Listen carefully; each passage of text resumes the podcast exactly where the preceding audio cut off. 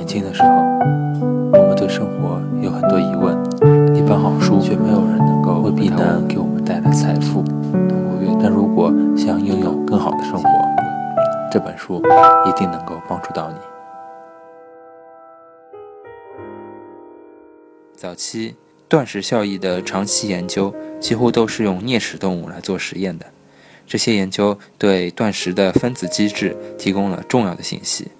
在一九四五年的一项早期研究中，实验鼠的断食频率分为每四天断食一天，每三天断食一天，然后还有每两天断食一天。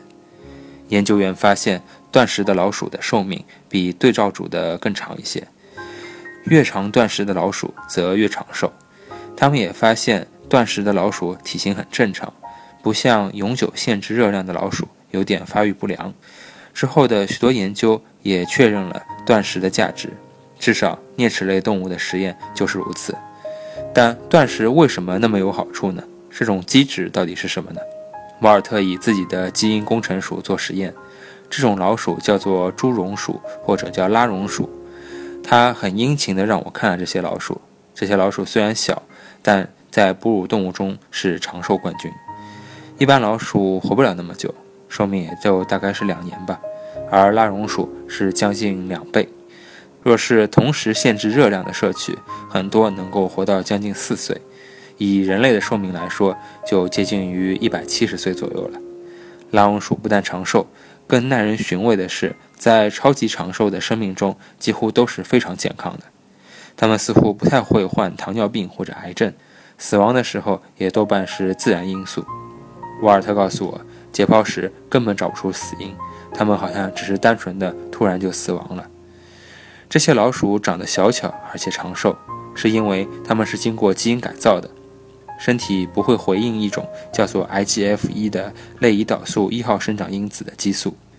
IGF-1 正如其名，对于全身细胞几乎都有促成生长的效用，也就是说，它让细胞随时保持活跃。在小时候及发育期的时候。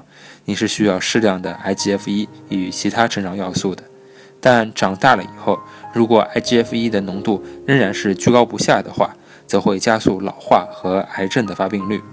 瓦尔特说：“那就像开车时一直踩着油门，而且全程都在飙车。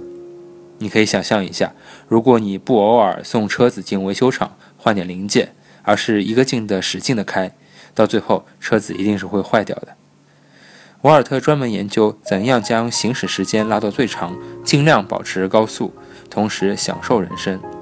他认为答案就是定期断食，因为断食有益健康的机制之一，正是让身体减少 IGF-1 激素。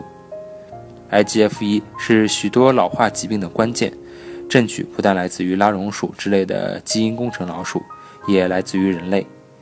近七年，瓦尔特都在研究厄瓜多尔罹患拉荣氏症候群的村民，也称作拉荣氏侏儒症。这是一种极为罕见的基因缺陷，全世界患病者不到三百五十人。拉荣氏症候群患者的生长激素，拉荣氏症候群患者的生长激素受体 GHR 畸形，体内 IGF-1 的浓度也非常的低。以基因工程打造的拉绒鼠也有类似的生长激素受体畸形。罹患拉荣氏症候群的村民通常都极为矮小，很多人都不到一百二十二公分。但他们令人惊讶的特征就是，他们就跟拉绒鼠一样，似乎不会罹患糖尿病、癌症这些常见的疾病。事实上，瓦尔特说，尽管已经研究了很多年，但他还没有发现过拉荣氏症候群的患者死于癌症，一个也没有。可患者的亲属。那些来自相同家庭但没有拉荣氏症候群的亲人，却会患有癌症。可惜的是，IGF-1 不能揭开长生不死的秘密。拉荣氏症候群也不像拉绒鼠那样特别的长寿，虽然它们确实很长寿，但不是很明显的特别的长寿。瓦尔特认为，或许是他们情愿享受人生，而没有特别的关照自己的生活习惯。他们会抽烟，摄取高热量的食物。他们也会对我说：“有什么关系？”反正我是免疫的。沃尔特认为，他们情愿随心所欲的生活，在八十五岁过世，而不想小心翼翼的过日子。或许也能活到一百岁以上，但他们不想这样。他很想说服一些患者采用更健康的生活方式，看看结果是如何。但他知道自己活不过结果出炉的那一天。